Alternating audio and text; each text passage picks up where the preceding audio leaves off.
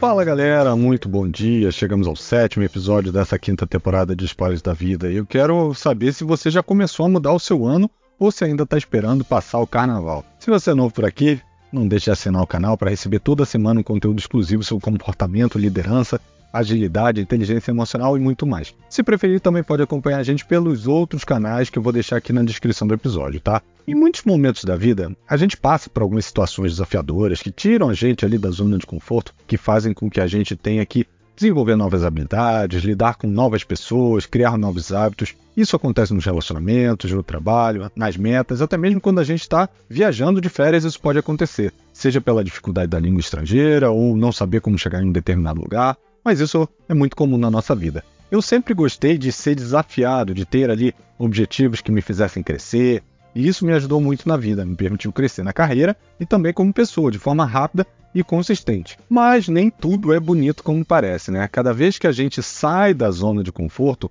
a gente se incomoda, a gente cria ali um sentimento de insegurança, às vezes de medo. Em muitos casos, a pessoa pode até desenvolver aquela síndrome do impostor, de achar que não é capaz de fazer o que ela está fazendo naquele momento, o que ela está desempenhando. E aí é onde a gente tem uma armadilha. Geralmente a gente tenta resolver tudo sozinho, aprender, se desenvolver, acompanhar os nossos objetivos, até mesmo quando a gente está na academia. Será que você já começou um dia na academia e queria fazer uma série nova ou mudar a sua série atual? Ou até mesmo saber se você estava fazendo aquele exercício da forma correta, mas você preferiu não perguntar porque você ficou com vergonha ou simplesmente porque você confiou que estava fazendo do jeito certo. Esse tipo de comportamento, de tentar resolver tudo sozinho, é, é causado por diversos fatores. O primeiro dele é, é o sentimento de querer provar para si mesmo e para os outros que é capaz de atingir seu objetivo. Apesar de ser um bom sentimento de orgulho, às vezes o excesso dele te impede de conseguir atingir seus objetivos de forma mais rápida e até melhor.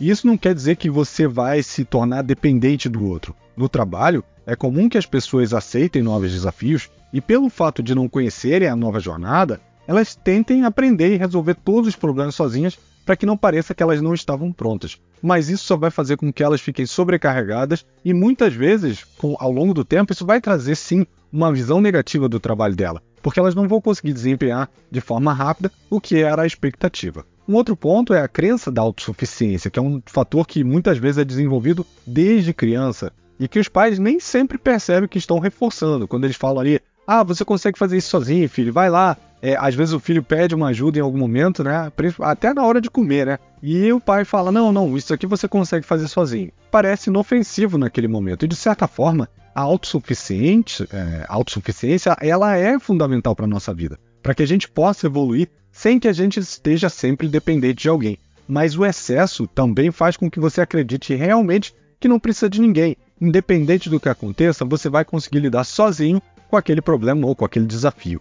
E isso, junto com outros fatores, pode começar a te gerar ansiedade, um sentimento de pressão muito grande, de preocupação, de irritabilidade, porque você sente que é o único que pode resolver aquele problema e aí você se sente sozinho. Ao mesmo tempo que você fica irritado com a situação, você acredita que vai conseguir resolver ela sozinho. E isso te coloca ali quase que numa prisão sem grades que você mesmo escolhe estar dentro dela, né? Um outro fator muito comum é o medo do julgamento, do que, que os outros vão pensar, esse é o que impede mais as pessoas de pedir ajuda. O pensamento geralmente é alguma coisa do tipo: se eu pedir ajuda, eu vou ser visto como incapaz, como incompetente. E você vai reparar que cada um desses fatores que eu vou falando aqui, ele complementa ou ele contribui com o fator anterior ou posterior, né? Vocês vão ver os fatores que vêm pela frente. E que no final, isso reforça o comportamento de não pedir ajuda. O quarto fator é um fator que está relacionado ao medo de julgamento também, que é a insegurança, a baixa autoestima, a pessoa tem medo de revelar suas dúvidas ou suas fraquezas e que com isso sua imagem seja prejudicada, né? Aí a gente entra na questão da autoestima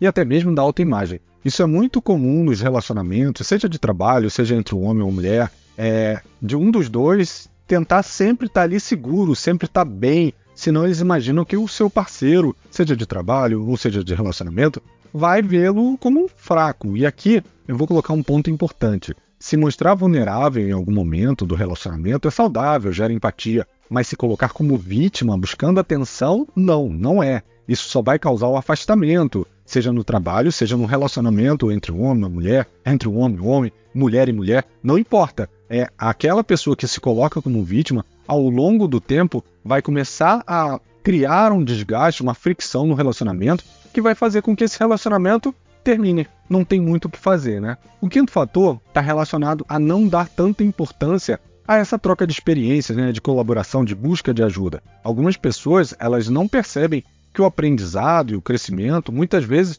eles ocorrem de maneira mais eficaz quando a gente compartilha o conhecimento, a, a experiência que a gente vive e vice-versa, a gente absorve também a experiência dos outros. Hoje em dia é possível aprender tudo sozinho, de fato, mas quando você tem trocas, por exemplo, uma aula, uma mentoração, uma comunidade, tudo isso alavanca o seu aprendizado, até mesmo porque você não precisa gastar o seu tempo para aprender tudo que todos conhecem, né? O conceito ali da mente mestra, né? o conhecimento do todos compartilhado é muito maior do que a soma dos conhecimentos individuais. É, as experiências negativas que as pessoas têm também é um ponto que pode influenciar muito no pedido de ajuda é, e pode até limitar em algumas situações, como situações até como eu passei na academia quando eu pedi o apoio, por exemplo, para montar uma série é, e eu via que o professor ele acabava tendo ali, ele vinha, obviamente, ele fazia uma série, mas essa série não cruzava com os objetivos que eu tinha. E aquilo dali me fazia desacreditar no que estava sendo feito. Mesmo às vezes quando eu falava, não, mas o meu objetivo é esse, longo prazo,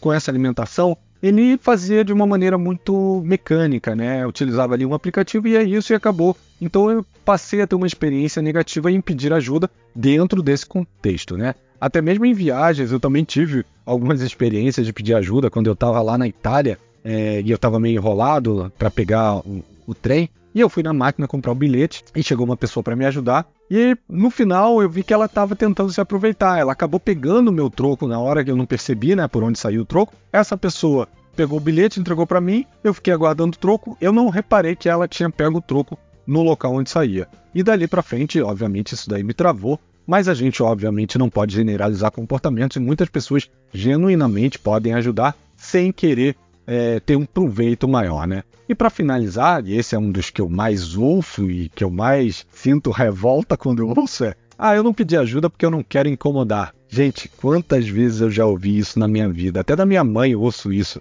Quem decide se vai ser um incômodo ou não é a pessoa que está ajudando. Se ela sentir que é um incômodo, é só ela falar: olha, não dá para ajudar. Ah, Bruno, beleza, mas muitas vezes a pessoa vai ter vergonha de negar ajuda ou não vai se sentir bem. É verdade, existe realmente essa situação e é também muito comum. Mas isso é uma dificuldade da pessoa aprender a dizer não, é aprender a lidar com os limites dela e ser transparente. Isso é, é, é, natural, a gente precisa trabalhar isso. Senão você sempre vai estar fazendo tudo pelos outros e vai se sentir incomodado internamente por conta disso. Mas isso já, é, já tem até conteúdo em outro episódio, então não vou entrar nesse critério. Vamos partir aqui do princípio que se a pessoa diz que pode ajudar é porque realmente ela pode ajudar. E isso é importante. É quando você associa algo negativo para o outro, é, por exemplo, ah, eu vou incomodar o outro. É óbvio que você vai evitar ao máximo pedir essa ajuda. Muitas vezes é, você vai segurar ao máximo até o momento que você não tem mais para quem pedir ajuda. Já está um cenário muito pior do que era no início. E aí realmente isso se torna um problema. Quer ver dois exemplos? Meu filho ele tem provas trimestrais e eu sempre falo para ele que se ele não souber alguma coisa, ele pode falar comigo que eu explico, não tem problema nenhum. É, mas geralmente, quando é que isso acontece? Na véspera da prova, quando ele tá ali revisando, aí chega para mim e fala: Ah, eu não entendi essa parte aqui. Tudo bem, ok, eu vou lá. Só que quando eu olho a matéria, eu também não lembro. E aí começa aquele ciclo de correria para tentar eu aprender para poder ensinar ele, e isso me deixa nervoso, deixa ele nervoso, a gente fica irritado. Olha como um simples pedido de ajuda, antecipado, no tempo certo, iria resolver esse problema. E no trabalho isso também acontece de forma bem comum. As pessoas seguram até o último momento para pedir ajuda, ou porque elas acham que se pedirem antes é, vão estar tá prejudicando o outro, ou porque elas sentem vergonha de pedir ajuda. Existem N fatores, como eu falei aqui, mas isso também traz o problema de que no momento que ela for ajudar, já se torna uma urgência, já se torna algo crítico. Eu falei aqui alguns exemplos de como isso pode te impactar no trabalho, nos relacionamentos pessoais, sejam eles familiares, seja no namoro, mas tem um outro ponto que isso pode te impactar bastante. Esse ano, vocês devem ter reparado que eu tenho falado muito sobre resultados reais na sua vida. Atingir seus objetivos, sua meta, ser disciplinado, ter foco, ter consistência e ter clareza. Tudo isso pode ser potencializado se você aceita ajuda. Se você acha que eu estou sozinho nas minhas metas, eu já te adianto que não estou, que tem pessoas me apoiando, desde conversas até mesmo a trabalhar comigo junto nelas. E isso tem me feito andar de forma mais rápida, andar de forma mais acelerada e até mesmo de forma mais correta, porque tem muitas coisas que não são do meu conhecimento que eu preciso. É, um exemplo simples: semana passada eu estava na cardiologista porque eu precisava ver como eu podia cadenciar a minha parte aeróbica e como eu podia avaliar os meus resultados, qual seria o meu limite ali de batimentos cardíacos para que eu ficasse numa faixa positiva quando eu estivesse correndo. Então, obviamente, esses são conhecimentos que não são meus e eu preciso necessariamente de ajuda de outras pessoas para que eu possa fazer da melhor maneira. E essas pessoas, elas estão ali por mim, assim como eu estou por elas, com quem eu posso contar, puxar a orelha e, se for necessário, até me empurram para frente quando eu estiver precisando. Se você quer realmente ter mais comprometimento e resultados esse ano, considere fortemente ter ajuda, compartilhar seus objetivos, ter com quem se comprometer além de você. Tudo isso vai fazer com que você continue na direção certa. E esse ano vai ser sim um ano realmente de realizações importantes na sua vida. Mas também não se preocupe, porque sem isso, quando você chegar no final do ano, se você tiver, ou não avançado e ninguém souber e você não tiver compartilhado, também ninguém vai saber se você teve resultados positivos ou negativos, só você, é, se isso te conforta. E você vai saber exatamente o que você deveria ter feito e que não fez ao longo desse ano. E com mais essa provocação, eu termino aqui o episódio de hoje. Não deixe de compartilhar esse conteúdo, deixe o seu review e a gente se vê semana que vem. Um abraço, pessoal. Tchau, tchau.